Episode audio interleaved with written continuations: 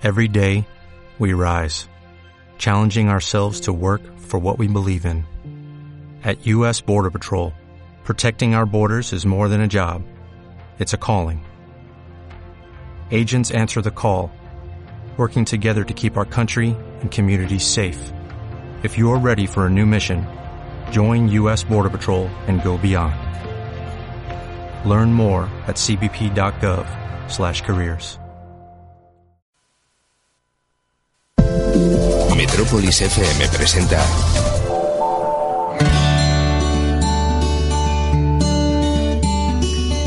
Cada semana hablamos de agricultura. Agrópolis con Alejandro Plampiev y Carlos López.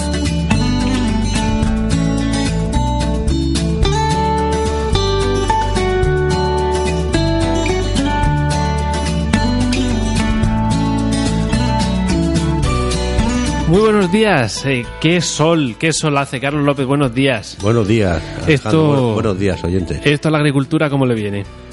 Uf, uf, eh, esto dispara los bichos, dispara todo. El, el calor, eh, en su medida, es bueno, pero tanto no sé Mm. qué decirte. Sí, porque la verdad que, que este fin de semana está previsto desde luego que, que apriete. No obstante, nosotros aquí estamos, todavía no hemos puesto el aire acondicionado, vamos a darle un cuarto de hora porque la verdad que calor va haciendo ya en el estudio, en el nuevo estudio de Metrópolis FM, pero mm, no sin antes, pues eh, coméntame que, que y que a quiénes tenemos hoy en el programa. Bueno, aparte de las secciones habituales, en la parte que más me gusta a mí, que es la entrevista, hoy vamos a hablar de pesca, de pescados más que de pesca. Y la cultura mm, piscícola porque siempre tenemos a nuestros amigos los pescadores que estamos vamos en el mismo barco todos la agricultura ganadería y pesca y aquí hablamos de agricultura muy poco de ganadería y nada de pesca. Pues hoy yo quiero que nos hablen de pesca de nuestras costumbres y nuestros pescados y para ello vamos a tener a Ángel Cánovas es un biólogo con más de 30 años de experiencia en pescados y nos va, nos va a explicar cosas muy interesantes De hecho, como hoy no salimos de lo que es eh, pura y duramente la, la tierra, le vamos a dedicar más tiempo a esa, a esa entrevista con Ángel, eh, porque es eh, el tema que trae, la verdad que es súper interesante. Y, y, bueno, pues algo a lo que no estamos mm, acostumbrados. Así que le vamos a dar unos, unos minutos más. Comenzamos. En Agrópolis, estado de los cultivos. Como todas las semanas pasamos a comentar el estado de los cultivos, información que nos facilita eh, los servicios de sanidad vegetal de la, nuestra comunidad autónoma de la región de Murcia. Eh, empezamos por, las hortalizas. En las hortalizas al aire libre eh, hay que destacar un poquito la incidencia que tienen los pulgones. Para esta plaga es recomendable hacer tratamientos fitosanitarios preventivos lo antes posible, sobre todo al detectar los primeros focos. Y siempre que hagamos un tratamiento, tenemos que procurar utilizar productos que respeten la fauna auxiliar. Como ejemplo, la fauna auxiliar tenemos la más conocida, es la crisopa, pero hay otra. Entonces, eh, lo recomendable es hacer siempre los tratamientos imprescindibles. También hay que vigilar la evolución de las diferentes lepidópteros, mariposas, que pueden atacar la mayoría de nuestros cultivos. Sobre todo, yo sobre todo destacaremos la plutella en el brócoli y la spodótera y la, y helicoverpa en las hortalizas de hoja. Ya pasamos a los pimientos de invernadero. Persisten algunos riesgos de hongos, especialmente de botitis y de, odio- y de oidio. Eh, para ejercer un buen control sobre el oidio es fundamental la prevención con azufres. Si son sublimados, es decir, espolvoreados, mejor que mojables, que son las dos alternativas. Pero eh, en algún caso que no sea suficiente, se va a hacer haber que utilizar algún antioidio específico. También podemos decir que en alguna parcela de pimiento invernadero se ha visto un poco de, de botitis. En este caso es muy importante el saneamiento de la parcela con ventilación. En cuanto a las plagas, hay que tener en este pimiento cierta vigilancia a la mosca blanca. Y bueno, eh, como hay una presencia de sus principales depredadores como Orio y Ambliesus, de momento no hay, no hay que preocuparnos. También hemos detectado un aumento de algún pulgón, como no, con el calor. Y también algún foco de araña roja, la tetanichus. Pero también, como en todos los casos, pues hay un- unos insectos beneficiosos que más o menos de momento lo llevan controlada.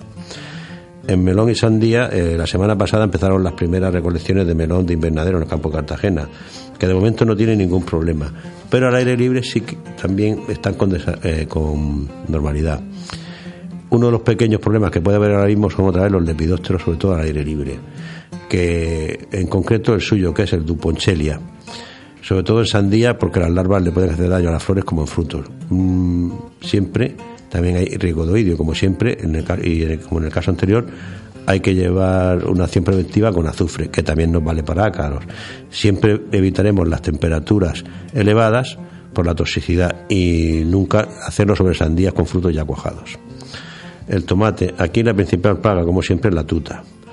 Eh, de momento, el control por parte del Nesidio cori lo va haciendo, pero como esta es una plaga muy complicada, em, tenemos de hacer sobre todo unas medidas de higiene importantes, sobre todo entre plantaciones, que no lleguen ya con restos de plaga. Eh, también en los sitios que hay invernaderos una protección física como dobles puertas, mallas, etcétera. Y en algunos casos los tratamientos eh, fitosanitarios también van a ser fundamentales. Entonces hay que evitar, como siempre, utilizar cualquier producto fitosanitario, sino hay que elegir mm, los que respeten siempre a la fauna auxiliar, que esto es muy importante. También podemos empezar a ver eh, algún foco de basates en algunas parcelas, pero de momento es anecdótico. Ya de aquí pasamos a los frutales. Eh, sobre todo en nectarina y en albaricoquero me mm, empiezan a ver algunos focos de trips. Pero bueno, ahora mismo eh, nos puede preocupar más en las variedades de, color rojo. Las tijeretas. Están apareciendo daños de tijeretas, sobre todo en, las en los plantones jóvenes. Bueno, de momento hay que hacer algún tratamiento para el control porque ahora mismo no hacen nada, pero luego al fruto le puede afectar. Eh, y hay unos productos a base de gomas para que cuando suban por el tronco las tijeretas se queden pegadas y entonces nos evita mucho daño. También tenemos los, los barrenillos, sobre todo en los árboles que veamos afectados de las galerías, tenemos que vigilar, porque también una manera de detectarlos por la sudación de goma que se ve, y en este momento es el mejor momento para combatir esta plaga.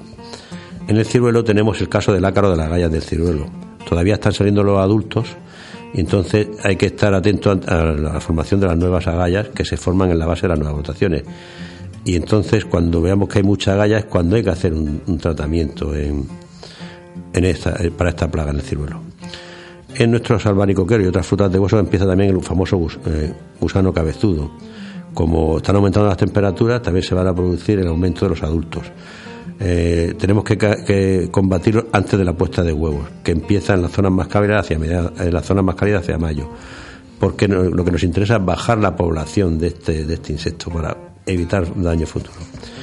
Bueno, y ya pasamos a los cítricos. Aquí, pues como los lepidostos, para destacar siempre el price del limonero, que ha incrementado un poco su, su presencia, pero ahora mismo a nivel visual no se ven daños en las plantaciones que se han visitado. No obstante, por eso no hay que bajar la guardia. Los piojos, tanto el de California como el piojo blanco, tienen datos muy variables, pero en todos los casos que hemos, visto los niveles de momento son bajos. No obstante, también tenemos que seguir alerta. La mosca blanca de los cítricos eh, hay que empezar a vigilar ahora la actividad de la plaga, puesto que empieza ahora a moverse.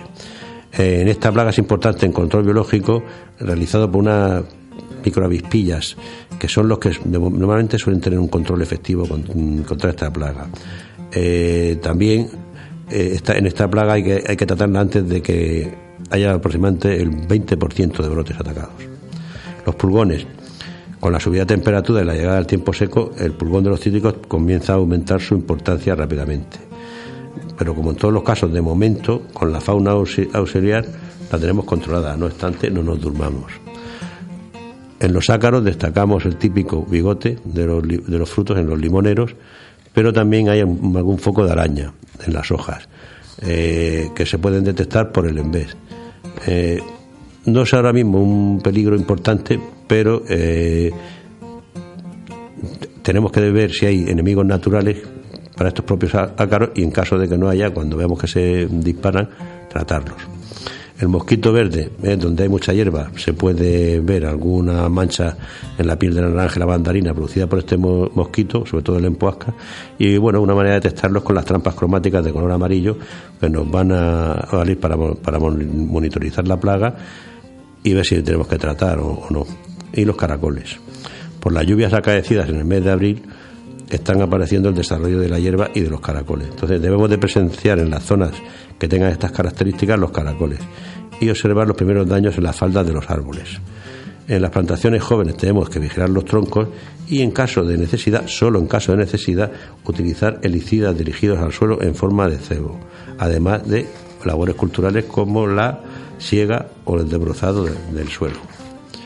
Pasamos a la uva de mesa. Ahora mismo en la uva de mesa, el hilandero, no hay vuelo en este momento y, tenemos lo que tenemos que hacer es buscar alguna apuesta para localizarle y seguir su evolución. El oidio, debido al calor y a las temperaturas, la prevención es necesaria, porque se han dado eh, las condiciones y ha habido brotes con suficiente longitud y temperatura superior a llegado para que aparezca esta enfermedad fúngica. El mosquito verde, como está como en otros cultivos, también por ahí empezando a aumentar su población, pero debemos de momento no dormirnos, pero vigilarlo. Y en, la viña de vinificación, pues también la lobesia. De momento las capturas son moderadas, siempre lleva un ligero retraso frente al agua de mesa. Y aquí, sobre todo, lo importante es las enfermedades fúngicas de la madera, como la, la yesca, la de petrio, el pie negro. Bueno, que eso con unas medidas adecuadas de, poda y de higiene, pues se prevé bastante. Con esto terminamos el informe de fitosanitario de nuestros cultivos. Recordamos que eh, hay unas campañas de, específicas de exportación que tienen unos plazos. El de uva de mesa china, que dura del 1 de marzo de este año hasta el 31 de enero del 2020. El limón Berna de Estados Unidos, que la campaña dura del 1 de febrero hasta el 31 de agosto de este año y la fruta de hueso de Extremadura de México, la de, de huesa Sudáfrica, a Canadá y provisionalmente la ciruela melocotón a China, que las campañas duran del 1 de febrero al 31 de diciembre. Las cerezas a, Tailandia duran desde el 11 de febrero al 31 de agosto. Si quieren más información, que vayan al gestor de contenidos del CEB y ahí lo tienen con más detalle.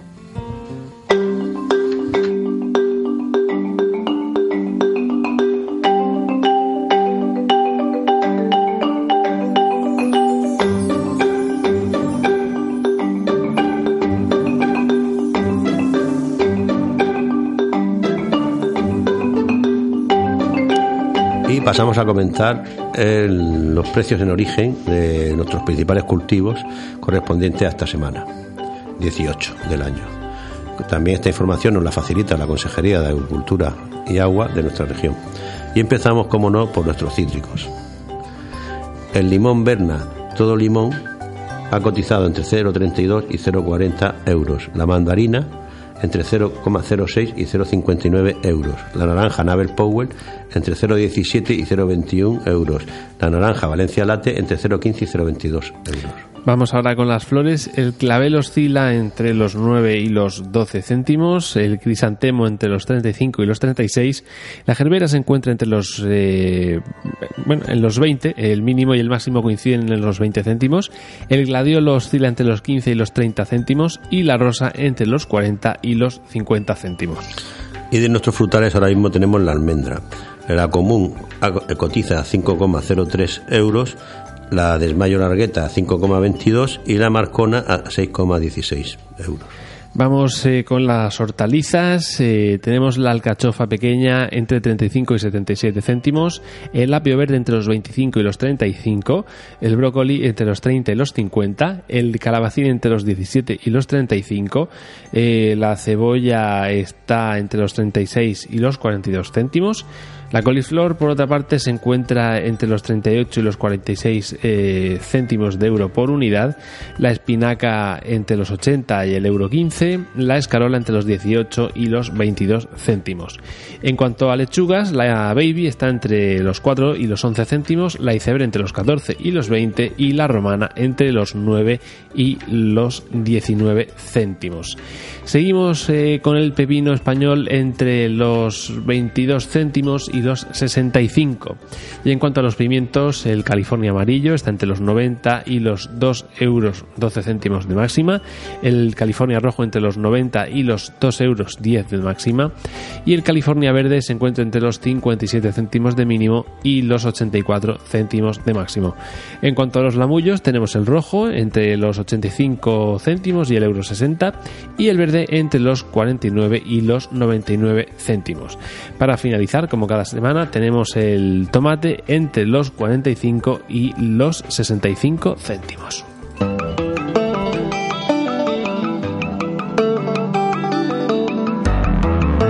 Y ahora vamos a comentar el estado de nuestros embalses. Esta información nos la facilita la Confederación Hidrográfica del Segura. Eh, empezamos por el de la Fuensanta, que tiene almacenados 49 hectómetros cúbicos, estando a un 23% de su capacidad. El del Talave tiene 12 hectómetros cúbicos, estando al 35% de su capacidad. El Cenajo, 175 hectómetros cúbicos, estando al 40%. Camarilla, 18 al 51%. La Pedrera, 75, estando al 30%. Y el resto de embalses menores, 54 hectómetros cúbicos, estando al 31%. Es decir, que en nuestra cuenca tenemos ahora mismo 383 hectómetros cúbicos y en total está a 34% de su capacidad. Bueno, pues para que nos hagamos una idea, en nuestra cuenca tendríamos 1.140 hectómetros cúbicos, estamos en la tercera parte de lo que tenemos. Y esta cantidad de agua no solamente es para la agricultura, es para beber de todo. Y con el calor que viene pues el consumo se va a disparar, por lo tanto no la derrochemos el agua y inventémonos medidas para el ahorro.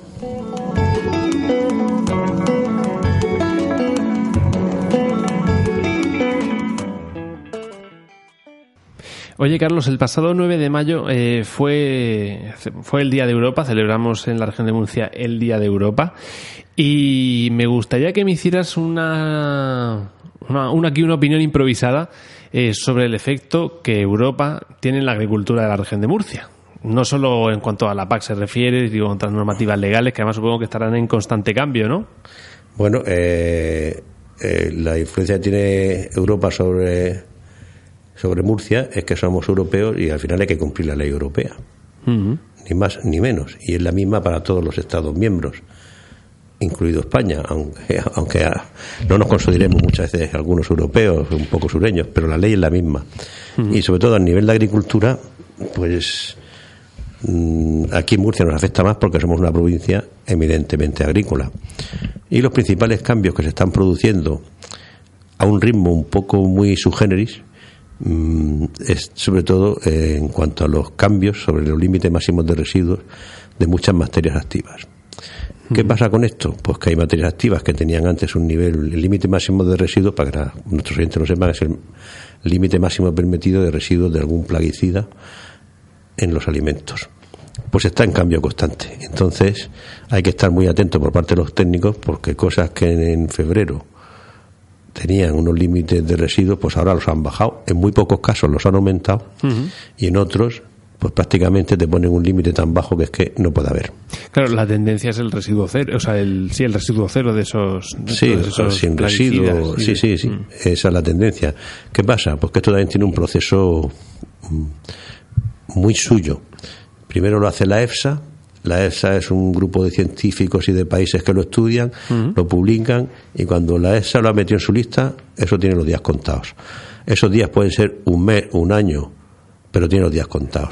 Entonces hay que estar muy atentos a los boletines que publican mm, las comunidades autónomas y los servicios de sanidad vegetal para leer, para, para cumplir con la normativa. Porque el problema es que muchas veces pues o se ignoran o se desconocen y nos pillan ya con el terreno recorrido. Entonces es muy importante, muy importante estar al día en esta legislación, porque además ahora mismo mm, somos europeos y no existen las barreras. O sea, ahora mismo no pasas una frontera, normalmente Europa no te piden ni el DNI.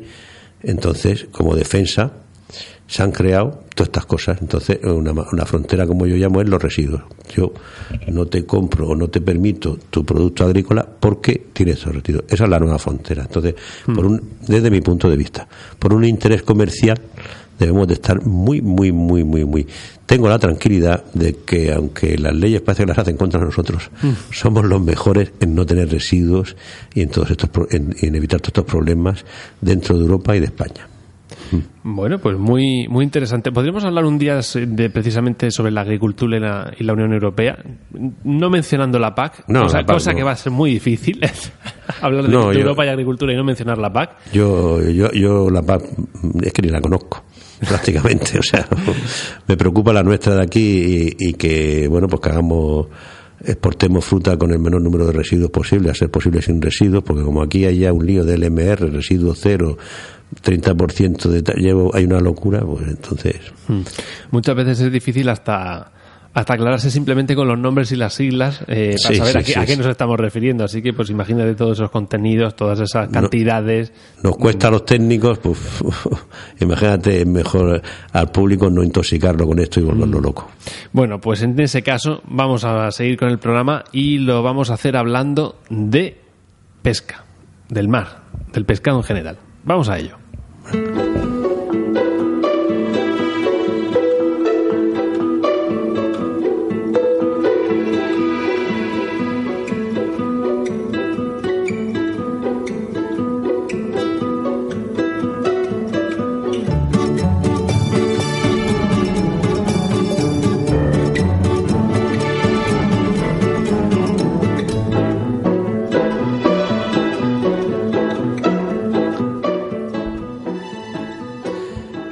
Esta mañana tenemos aquí a Ángel, Ángel Cánovas, una persona que nos va, experto en, en- en pesca y en pescados, biólogo, que nos va a explicar algunas cosas de los pescados que tenemos interés, porque deben estar relacionados con, con la agricultura. Buenos días, Ángel. Buenos días, Carlos. Bien, pues aquí te tenemos porque, como sabes tú, es, el- por lo menos a nivel ministerial, agricultura y pesca, y nunca hablamos de la pesca, pues. Que es mejor que aprovechar ahora para eso. A ver. Y más en esta región, Sí. y más en esta región que tenemos una, una riqueza de pesca que la cual la gente no conoce. Y tenemos dos mares. Sí, sí, tenemos dos mares, y, pero, pero tenemos una riqueza esencialmente que nos permitiría vivir eh, eh, de ella sin, sin traernos especies foráneas de por ahí que lo único que hacen es complicarnos.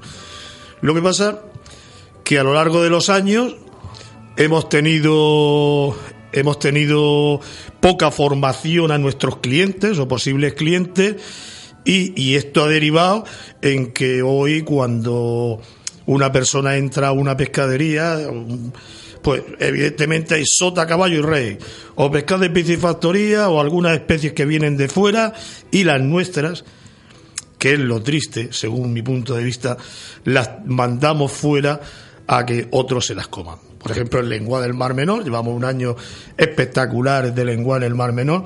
Pues me acabo de enterar que hay lenguaje en el mar menor. Yo, Oh. yo pensaba que había nitratos y poco más. En el Mar Menor hay un lenguado espectacular.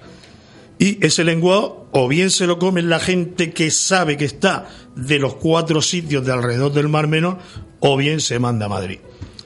Madrid es el primer puerto de España, como tú bien sabes. Evidentemente.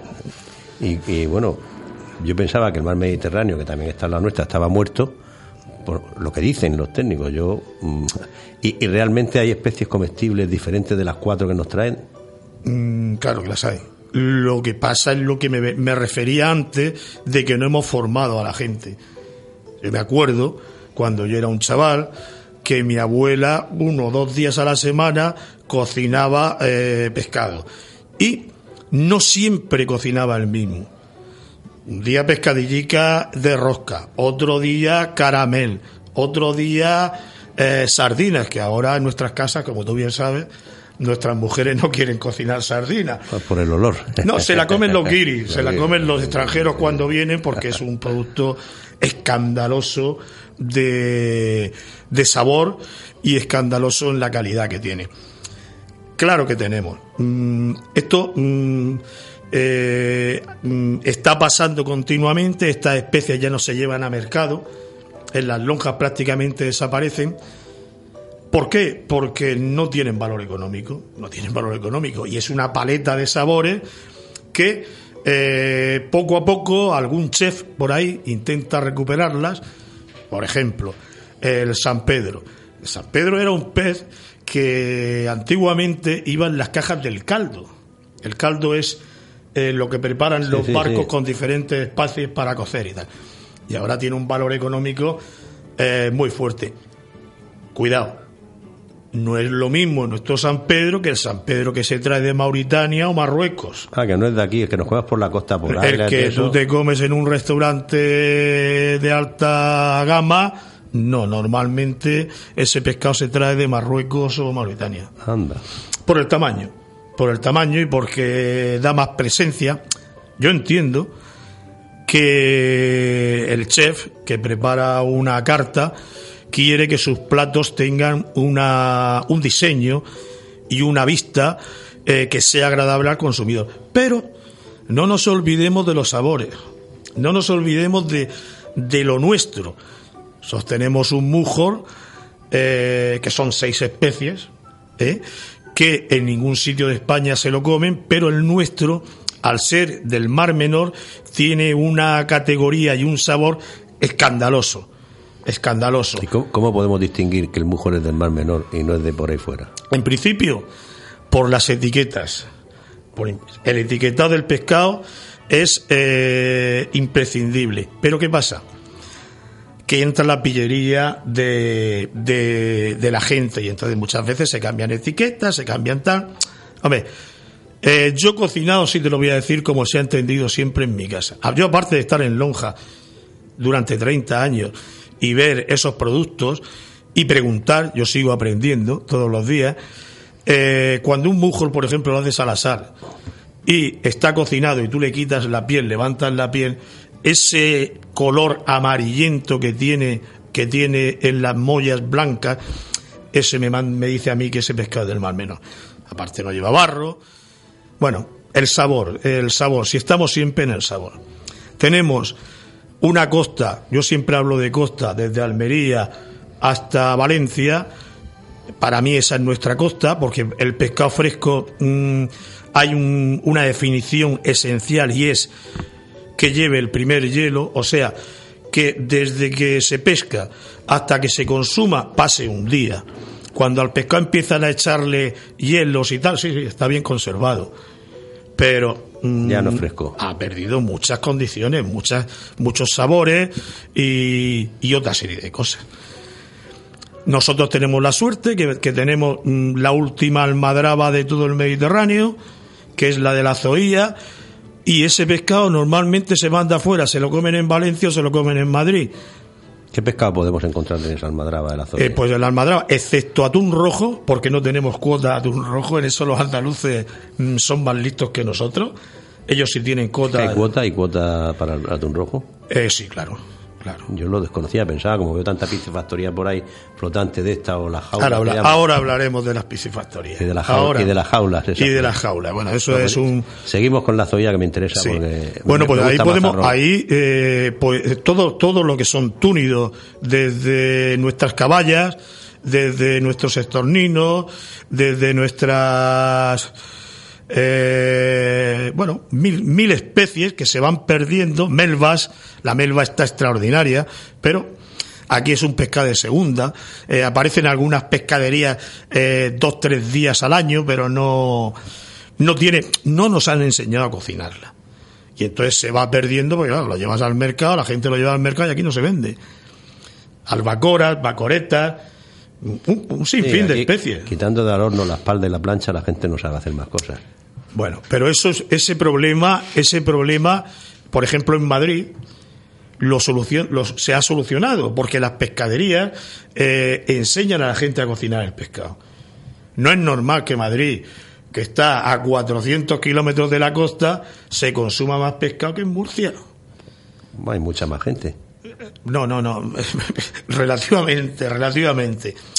Aquí no hemos... Te he entendido que, que, no es ni de costumbre cultural ni de no, No, no, no hay una costumbre de comer pescado en Murcia y es una lástima. Sí, después cuando llega el verano, todos vamos a los chiringuitos de la playa.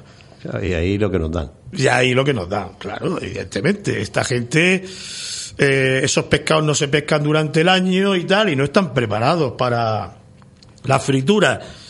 Hombre, eh, todo el mundo sabe un ejemplo, ¿no? Que en las frituras vaca eh, chipirón chiquitín. Chipirones de India. Pero eso no se le explica a la gente. La gente se cree que es el mismo chipirón que tenemos nosotros en la costa nuestra, que es una maravilla. Pero no está prohibido, me han dicho. No, va. un poco caro, evidentemente, pero es que es un producto escaso. Entonces, eh, debemos de empezar a pensar qué queremos comer. Yo sé que hay productos caros. Yo sé que una dora salvaje vale más que una dora de piscifactoría. Pero es que, oiga, es que no es ni lo mismo, no es el mismo pescado. ¿Y a simple vista se distingue una de otra? Claro, claro, el consumidor lo puede. Yo siempre le digo a la gente, ya sabes tú que cuando nos juntamos los amigos y tal, oye, ¿y esto qué puedo mirar yo? Muy sencillo, si usted ve en una caja de pescado que las doradas son todas uniformes y tal, piscifactoría. Si usted ve como en el mundo es normal que cada individuo es de una forma y tiene un fenotipo diferente, esa es salvaje. Y el sabor, por supuesto, pero claro, el consumidor quiere saberlo cuando va. La lubina, igual. Eh... Corvina, o no, esa ya no es más difícil. Sí, sí, corvinas también están trayendo de piscifactoría y bueno, es un producto... Entonces es más fácil. ¿Qué pescado no hay en piscifactoría? Ahora mismo, todos los productos que no han sido interesantes para la industria. Yo cuando tú sabes que tú y yo tenemos compañeros eh, que bueno que su vida ha sido la acuicultura y que evidentemente han hecho un trabajo extraordinario en esta región, pero mm, claro impulsado por eh, como siempre por la economía. Entonces los productos que no son interesantes para las empresas no se le hace acuicultura. Incluso hay estudios de otros productos que eso sí, son interesantes, pero se han dejado ahí en stand-by. El pulpo. El tema del pulpo eh, prácticamente está solucionado para hacerlo en acuicultura, pero hay otros intereses, como siempre aparecen los intereses, y mm, se ha dejado aparcado. Si acá el problema eh, no es que haya acuicultura, sino que no se le diga a la gente lo que es. Volvemos, cambiamos de tema. El gran problema no es que haya pollos eh, de granja, sino que no se le diga a la gente que eso es una cosa y el pollo de corral es otra. Hay que explicarle a la gente lo que está comiendo, porque después vienen los malos entendidos. Y después también tenemos otro problema, que después nuestros hijos no le gusta el pescado, porque son los productos de acuicultura tienen un sabor eh, uniforme y no tienen ningún ninguna diferencia de sabor. Y claro a la gente como son planos y nuestros hijos están acostumbrados a sabores cambiantes y tal y fuertes por el glutamato pues, ese pues claro pues no le gusta no le gusta. Teniendo como tenemos ¿eh? una paleta de sabores dentro de nuestra costa, dentro de nuestra costa. Si nos vamos a las demás costas, pues imagínate que seríamos sostenibles y que podríamos llegar y decirle a la gente, oye, no toda la gente va a comer estos pescados todos los días. Pero el día que coma, que sepa lo que come. ¿Existe el pescado de temporada? Sí, sí, por supuesto. Esa es una de las luchas de, del sector. Eh, hay momentos, tú no puedes comerte un estornino todo el año. Ahora mismo el estornino, que aquí en Murcia es muy consumido, viene del norte, es un pescado verdel, es un pescado que se pesca a caña, anzuelo, un arte tradicional, y allí mm, eh, ese tema de vedas y tal lo están llevando muy bien, y este año, por ejemplo, ha durado, eh, no ha llegado a un mes estornino eh, que, estamos acostumbrados a consumir aquí, que antes eran tres meses, se, iba a tres meses, es un pescado que, que pesa cada, cada individuo de 500, 750 gramos. Y ese pescado, evidentemente, la gente nos gusta por eso y nos gusta por la hueva y el letón y. Bueno, consumimos ese estornino en temporada y después nos olvidamos de él. Las chapas del Mar Menor, las cántaras y las chapas las consumimos en su temporada y después nos olvidamos de ellas. ¿Por qué? Porque, oye, ¿por qué no me traes de esto y tal? Y entonces nos vamos a buscar raspayones a Valencia, nos vamos a buscar a Andalucía y tal. Y claro, los probamos y no tienen sabor. No es el sabor de lo nuestro. Ellos tienen otras cosas. Pero ellos sus cosas se las comen. Por ejemplo, en Murcia mm, hay un pescado plano que no se consume, la cedía en Andalucía es un manjar y la buscan por todos los sitios. Bueno, cada uno en cada sitio, el pescado fresco tiene que ser eso, el pescado que está saliendo en cada momento, aprovecharnos de ese sabor y de ese precio que nos da el mar y ir cambiando, porque termina una temporada de una cosa, empieza la de otra, termina de una cosa, empieza la de otra. Entonces no tenemos problema. Si estuviésemos comiendo pescado todos los días, pues evidentemente habría haber un problema y podríamos tirar del congelado. Porque hay congelado que es muy bueno. Hay congelado que está congelado en alta mar, que es muy bueno. El problema del congelado es como siempre, cuando la mano del hombre mete la mano.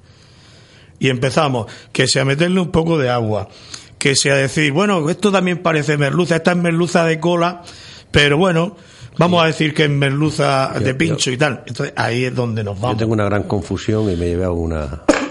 Me gustaría que me lo aclarara. El lenguado, no sé qué, el fletán. Al final resulta que eso es pescado de agua dulce. No, no, no, no. Una cosa de esa, una La panga, la panga, la panga. Que ya al final, en los congelados, que digo, bueno, yo ya no sé, yo no compro congelado en mi vida, porque ante la duda no, no como pescado ni.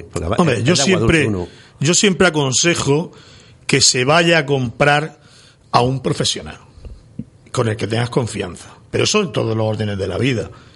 Entonces, si el si un este pescatero de toda la vida. Claro, si el profesional es honrado, te va a decir lo que es cada cosa porque él sí está formado. La panga es un producto de, de agua dulce, de acuicultura, pero acuicultura de aquella manera, pero que se está vendiendo en nuestros colegios y nuestros hospitales bueno, toneladas y toneladas y toneladas. Como una especie de lenguado. Sí. Evidentemente no hay lenguado del Mar Menor para todos los hospitales. No, hay. Pero sí hay lenguado de Marruecos, ¿eh? que es de una calidad excepcional para darle a nuestros enfermos que subimos un poco el precio. Bueno, pues en vez de darle todos los días, le damos una vez cada, cada mes. Es que, eh, eh, hay tanta riqueza, hay tanta riqueza que podemos ir espaciando los diferentes, pero darle siempre un producto del que sepamos lo que es. Una vez escuché una, no me acuerdo a quién, no sé si me acuerdo, eran unos centollos no sé qué, que no eran gallegos, sino que los traían, los tenían unos días en Galicia claro. y los etiquetaban como gallegos. Claro. ¿Eso es verdad? Claro. Sí. Vamos a ver. ¿Y lo permitimos? ¿Cómo que sí lo permitimos? ¿Eso pagamos encima? Sí, hombre. Vamos a ver, el, el centollo gallego, la nécora gallega, el buey gallego, eh, son de la ría. Sí. Pero claro, no hay tanto en la ría como para abastecer a toda España. Porque tú vas a cualquier restaurante de España y dices, no, oiga, es que esta nécora es de la ría. ¿Qué pasa? Se trae de Escocia, Coño, inglés del Se trae de Escocia en unas tinas, en unos trailers tinas, y entonces allí en Galicia se mete, se tiene lo que permite la ley, 10, 15 días y tal, pues se etiqueta producto gallego. Denominación de origen. Claro, claro. eso es, es un fraude legal. Son fraude son yo ya yo le digo fraude legal por no decir otra yo cosa. he aprendido ya que no son eh, fraudes legales sino son alegales alegales sí, esto me lo enseñó a mí un senador de un partido y tal y me decía no no esto es una alegalidad yo le decía cómo sí sí esto es una alegalidad pues claro un día voy y me dan en un sitio por ahí el de verdad y me sabe distinto. Y digo, me han engañado. Y entonces me están dando el de verdad porque estoy acostumbrado al escocés. Claro, claro, claro. Carlos, ese es el problema. La gente tiene que saber lo que come. No está dentro de las posibilidades de todo el mundo comer lo mejor. Pero tú en agricultura sabes que eso es así. Pero por lo menos decirle, oiga, eh, esta es una dorada de piscifactoría. Mm, tiene estas condiciones sanitarias y este animal está hecho de tal forma. Y ahora usted elija. Sí, porque eso es otra cosa. ¿Qué, qué, comen los danes, el pienso que les dan? El pescado de piscifactoría, el gran problema son los piensos y la estabulación. Si estamos quejándonos de que los pollos de granja, que hay tantos pollos, me gustaría que fuese la gente a ver lo que hay en una jaula. Y después, según el dueño de la jaula, y claro, aquí ya, ya, entramos en el tema económico, más, menos, más beneficios, menos beneficios, pues elige el pienso. Hace tres años, cuatro años, surgió el problema del salmón en Noruega. los noruegos no comen salmón. Yo tengo un hijo, como tú bien sabes, en Noruega, y yo me asusto cuando me dicen, no, no, papá, es que los, los noruegos no comen salmón. ¿Qué me estás diciendo? No, no, los noruegos comen trucha de sus ríos, pero el salmón no lo mandan a nosotros. Cosa que yo, mm, bueno, me llama- bueno, yo no como salmón, pero en mi casa se come salmón. Yo es que es un pescado que no me ha gustado el sabor, no por otra razón. Este- pero bueno, hay que, hay que, hay, sí, es que, claro, cuando ya somos un poco creciditos, pues resulta que tenemos lo que se llama memoria histórica. Y claro, evidentemente, si tú eh, a nuestras abuelas le dices que se van a comer un pez de color rojo, la carne roja, te dicen que es nati de la nati. El pescado era, en España era o blanco o azul. Y nuestra cocina estaba hecha para pescados blancos o azules, pero nunca de ese color. Yo cuando voy a Almería siempre tomo salmonete de ración, que me encanta. Claro, y ese es rojo, ¿eh? Sí, sí, sí, sí. Por lo menos sí. por fuera. Sí, pero ese, ese te lo come o en Almería o en Madrid. Porque yo tengo en la lonja todas las noches salmonete rojo, pero se lo comen en Almería o en Madrid. Nosotros todo el que recibimos aquí en Murcia no se puede pagar por un kilo de salmonete en el suelo para un profesional 18 20 euros. Ahora, es un espectáculo. Dentro del salmonete, cuidado. Está el salmonete de fango, está el salmonete de piedra. O sea, El mar... No, me des esos detalles que lo voy a aborrecer entonces. no, no, no, no, no, no, no, si lo bonito, si lo bonito, si, si todos son buenos, si es lo que te está- estaba diciendo, ¿qué es mejor, un caramel o una caramela? Oiga, una boga, tú le dices a la gente la boga, no, no, es que la boga tiene muchas muchas raspas. Bueno, pues yo, yo me acuerdo de mi abuela que freía la boga y tal, mm, y, estaba extraordinario, era un sabor de esos que se ha perdido. Hoy, ¿quién se la lleva? Pues, los árabes y los chinos. Esto, o sea, pescado, ¿qué pasa? ¿Que, que, que, que ya no es comercial? Pues se lo llevan ellos. Entonces, cuando nuestra. Aquí creo que tenemos tres o cuatro co- cofradías de, de pescadores: Cartagena, Mazarrón, Águila y San Pedro, me parece. No lo sé si hay alguna más que me escapa. ¿sabes?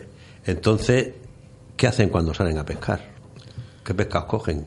Bueno, mira, ¿Dónde lo por ejemplo, hemos hablado de la almadraba y es porque tiene es totalmente sostenible y te explico por qué es sostenible. Ellos tienen unos cupos de túnido y entonces, por ejemplo, bueno, sabes lo que es la almadraba, ¿no?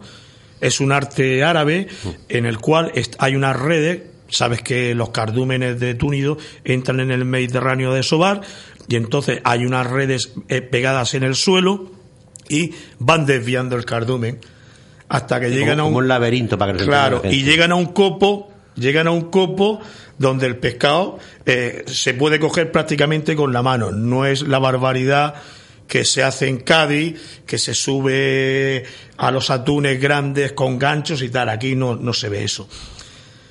Y entonces, dentro de eso, entran otros peces, evidentemente. Bueno, pues permite ese arte de pesca coger eh, los eh, los peces que no mm, que no a los que no están autorizados y devolverlos al mar Vivos sin ningún daño. vi- vivos sin ningún daño eso un arrastrero no lo puede hacer aquí hemos sido es que todo va en función de la economía. Pero hasta muchas veces dice coño es que eh, tenemos que hacer eh, más más vedas no no. Si con el respeto al medio ambiente el medio ambiente es sostenible. Es sostenible. Y entonces lo que tenemos que hacer es ser eh, legales, porque además es su forma de vida, es la forma de vida de los pescadores. Ellos al principio tenían unos barcos, resulta que esquilmaron lo que tenían al, al lado. ¿Qué hicieron? Poner más caballos de bar- eh, al motor y irse un poco más lejos. Entonces no hemos ganado nada. Con las vedas, eso sería otro cantar, ¿me entiendes? Las vedas muchas veces ni se respeta. Eh, tú quieres comerte un langostino en un momento dado en Murcia y tienes algún amigo y te lo comes. Otro problema ahora son las especies invasoras. Ya tenemos en el Mar Menor que teníamos un cangrejo que todos nos lo hemos comido, que eran, le llamábamos cangreja, que era una maravilla, sobre todo cuando se podía pescar, que tenía eh, toda la hueva dentro, un espectáculo, un manjar. Y mm, ha llegado el cangrejo azul y se lo ha cargado. Y la gente, hay algunos que están contentos porque es que esto se reproduce mucho. Pero oiga, se reproduce mucho, pero esto no vale, esto no tiene sabor ninguno. se está cargando el tuyo. Y se, bueno, pero es que eso no le, a ellos no les interesa, a ellos, vale, son empresas y lo que y lo que ellos tratan es de tener todos los días beneficios, más kilos, más kilos, más kilos, más kilos. Pero así hemos llegado a, donde estamos, ¿me entiendes? Eh, eh, esto está nombrado en agricultura, ahora se están empezando, se están empezando a concienciar de todo eso, pero veo que el mar está a años luz, porque será porque no se ve o por lo que sea. Porque a mí también una cosa que te quiero preguntar, porque el tiempo aquí es un factor limitante. Nos podríamos pegar todo el día hablando, ¿no? Sí, sí, ya sabes tú que cuando nos juntamos es una conversación. Tú ahora te vas a Castillitos, a Pormán, a Ceniza, y miras para el horizonte y ves una jaula flotante con atunes. ¿Qué se hace en esas jaulas de verdad? Se engorda. Simplemente que Se engorda. Animales encerrados y se les echa de comer. Sí, sí, sí, sí. sí. Eso, estos animales esto tenemos. ¿Y cómo los cogen para meterlos ahí? No quiero decir nombre, pero sabemos todos que hay una empresa de Murcia, que era el orgullo de Murcia, de la región de Murcia, que está siendo investigada y que tiene grandes problemas. Y lo que hacen es, mm, van detrás del cardumen de atún desde que entra en el Mediterráneo, pero en todo el Mediterráneo, ¿eh? Libia, Malta, todo, ¿eh? Los murcianos, estamos en todos los lados. ¿eh? Sí, y bueno, lleva unos helicópteros, unos sistemas que ya los quisiera que hiciese la Armada para ellos, ¿eh? Y entonces van detrás del cardumen y pom, pom, pom, pom, pom, pom, y van quitando, ¿no? Y entonces eh, lo meten en jaula y entonces otros barcos transportan esas jaulas hacia bahías donde lo único que se hace es darles de comer. Bahías en territorio nuestro, en aguas agua españolas española y hay en Malta, y hay en Libia, y hay en mil sitios. Hay en mil sitios. Todo el Mediterráneo está plagado de. Y aparte de contarlo, no nos los comemos nosotros, claro, tampoco. Evidentemente, eh, la oferta y la demanda. Aquí hace, entre tú y yo, aquí un atún rojo no lo hemos visto hace 10 mm, años o 15 años. Desde que esta empresa empezó a ser la dueña del mundo del atún, ¿eh? Evidentemente ellos han mandado ese producto donde más se lo pagaban. ¿Dónde? Japón. Vale. Tú fíjate. que eso no es un mito, ¿no? Lo del, lo no, no, no, no, no, no. Tú fíjate. Yo eso lo admito. Esta empresa eh, tiene eso. Ahora, lo que no admito es que, mm, bueno, de una pesca sostenible de almadraba y tal, hayamos puesto la tecnología al servicio de la pesca y resulta que nos carguemos eh, el atún rojo, porque eso sí que no es de ellos el atún, es de todos. Va, libre por todos El atún es de todos. Entonces tú, si evidentemente quieres coger una porción de ese cardumen y tal que sea sostenible, me parece perfecto. Que tú hagas con ese pescado lo que tú quieras. Y que se lo vendas al que, al que mejor te lo pague.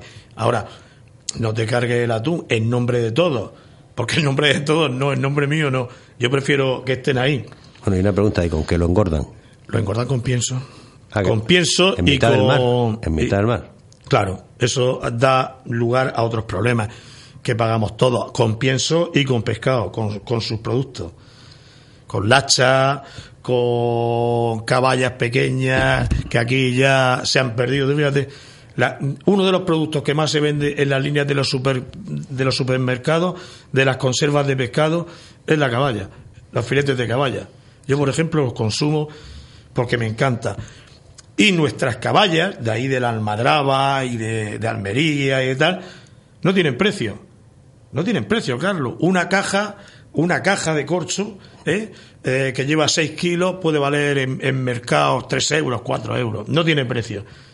¿Qué pasa? Que no hemos enseñado a la ama de casa que, oiga, si usted coge esa caballita, hace un fondo de agua, le pone media zanahoria y una cebolla y las cuece y después las le despega, le corta la cola, le corta la cabeza y lo cuece usted. Y después eso lo despega y le pone usted su aceite, el suyo, el que usted gasta, es un producto de primera calidad, no. Se lo damos a... Bueno, es lo que está pasando con todo, ¿no? Entonces cuando lo compramos en congelado, realmente es atún, filete de atún, ¿qué te estás comiendo? Dentro de los túnidos, evidentemente, hay, como tú bien sabes, eh, muchísimas especies. Aquí normalmente lo que nos comemos es el yellow, que es un primo hermano del atún rojo. es el yellow, el que es un, un atún, exactamente prácticamente para que te haga una idea, como el atún rojo, pero las espinitas de, de, de los laterales son amarillas. La carne es mucho más blanca, evidentemente. Pero bueno, o el patuto, o otras especies de atún son, son lo que estamos consumiendo. Y ahí, después, el fraude, porque he dicho que esta gente está investigado, que consiste en tintarlo. No me jodas. Y Sí, perdóname sí, la sí, señor oyente. sí. Como no tiene color, pues ¿qué pasa? ¿Qué, qué, qué, qué- qué quiere la gente? ¿Un producto con color? Pues llegamos y, y los tintamos. Hay unos colorantes que están mm, dentro de la historia de, de la industria alimentaria que están perfectamente autorizados, pero bueno, tú estás allí cuando le ponen el, el colorante, No. Ah. Entonces, mm, yo he hecho algún seguimiento de estos productos. Al principio fue una novedad, se traía de Vietnam, Carlos. Se traía de Vietnam. Y eh, se tintaba allí unas factorías de, esa, de aquella manera. Cuando me enteré ya no volví a vender eso. Y se pintaban con cochinilla. Dentro de todo es un producto na- natural, la cochinilla. ¿Eh? que digo que dentro de, de No, todo- no, no, cochinilla es un colorante. Ya, ya. cochinilla colorante. Te Sí, ríes, pero se- cochinilla colorante. Se saca de la cochinilla que, pi- que, que es una plaga de las cactáceas. Sí, sí, sí, sé. sí, sí. Bueno, pues eh, se tintaba con eso, pero si es que es que volvemos a lo mismo. Oiga, eh, esto eh, es tan bueno como el atún rojo, pero no es rojo, es más blanco. Pero está extraordinario. Los vascos, por ejemplo, y los gallegos ahí nos llevan. Su bonito del norte es blanco. Y no pasa nada. Pero ole, ole, sabor. Pero aquí en esta, en todo el Levante y tal, bueno, se ha, se ha puesto de moda el tema del sushi y tal. Yo como sushi y tal. Pero mm, yo sé lo que como. Y lo que como es atún tintado. Parece mentira que en, un, en una tierra que estamos desde los fenicios, cuando algunos no sabían ni leer ni escribir, como digo yo, o estaban peleándose con las fieras en el monte, aquí ya tenemos cierta cultura del agua. Tenemos dos mares y todavía, que poco sabemos de lo que nos comemos del mar, ¿eh? en general. Mira, yo tengo una anécdota. Cuando yo hacía ruta, pues poco tiempo de terminar biológica, yo tenía una empresa de, de, de- de congelado, precisamente. Después ya fue congelado fresco. Y yo iba al Mar Menor, a las pescaderías del Mar Menor haciendo ruta. Y me acuerdo que dentro de las doradas del Mar Menor, que es un espectáculo, como tú bien sabes, eh, mm, hay de dos tipos. Está la de red y está la de la, la que digamos de De caña. sí de la encañizada. Y yo decía, "Hostia, esto y esto esto yo no nunca voy a ser capaz de saber la que es una y la que es otra. Entonces, al cabo del tiempo yo veía que la- las mujeres mayores, que son las que sabían, cogían y se acercaban al pescado y cuando nadie las miraba le tocaban la barriga. Entonces, si por el ano salía una manchita blanca, eran de la encañizada. Y si salía negro, eran de red. Después ya aprendí a ver las marcas de red y tal.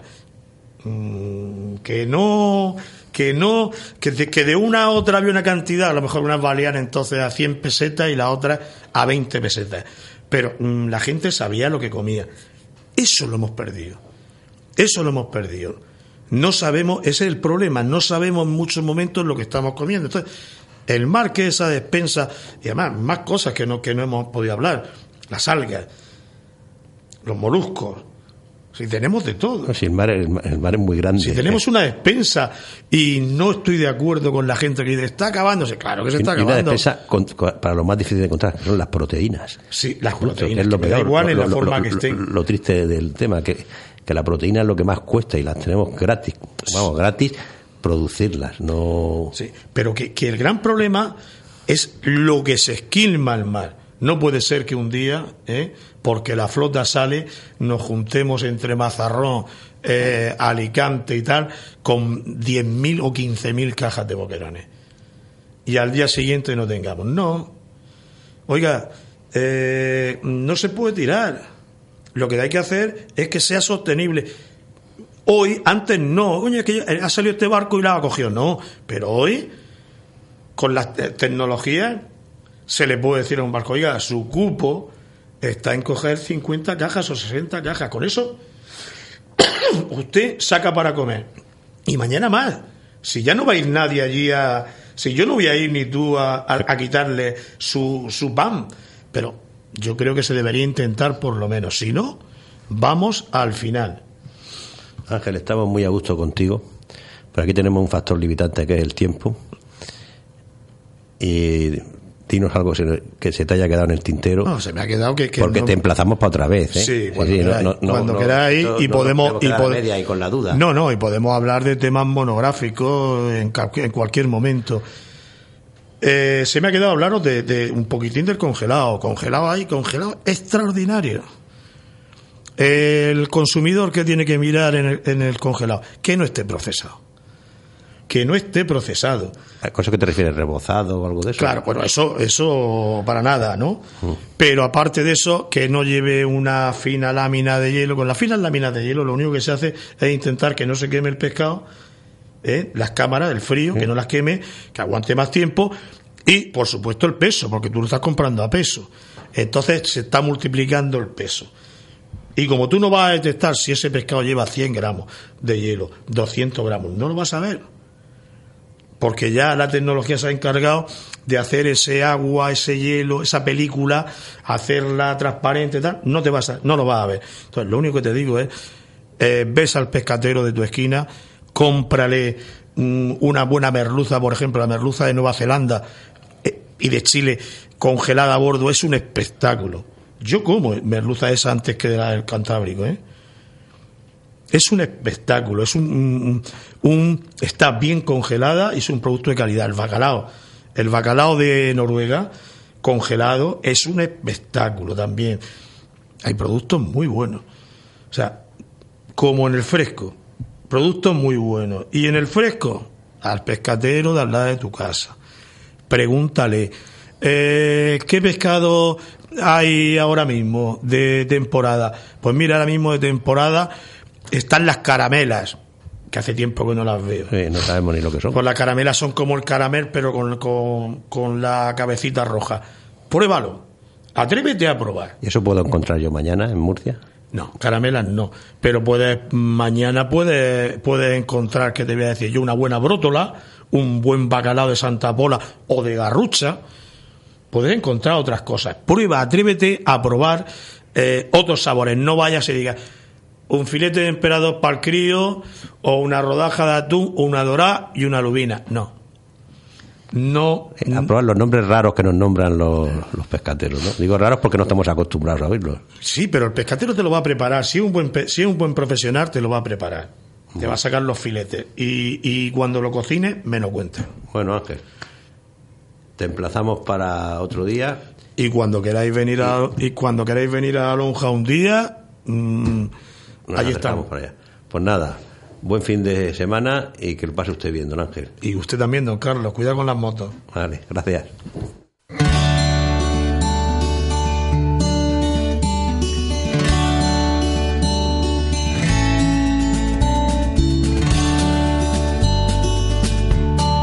Listo, pues otra otra semana que se nos va el tiempo, Carlos. Porque el tiempo corre que vuela. Eh, sí, la verdad que sí. Y además, eh, cuanto mejor estás, más rápido va. Sí. Por eso nos hemos alargado, pero me merecía la pena que esta entrevista durara un poquito más, porque ha estado muy, muy interesante. Y se nos han quedado muchas cosas en el tintero, pero bueno, Pues- ya habrá más días. Eh, Sí, sí, sí. Y, y fíjate si hay litros de mar, pues así hay temas para, para comentar. Sí. Bueno, Carlos, pues nada, aquí despedimos el programa. Hace un día ya que ya el calor está apretando, no son todavía ni las ni las 9 de la mañana y, y ya empieza el termómetro a marcar. Y es que, bueno, ya nos lo dijeron que íbamos a tener este fin de semana temperaturas propias de julio. Pues ya sabemos. Que yo siempre he dicho que hace más calor que en agosto, o por lo menos se pasa peor. A la playa a tomar una cerveza y pescadito de la tierra, como ha dicho Ángel. Mm, Me gusta ese plan. Eh, ¿Nos vamos? Nos vamos. Venga, pues hasta, la semana próxima. que viene. Hasta la semana que viene.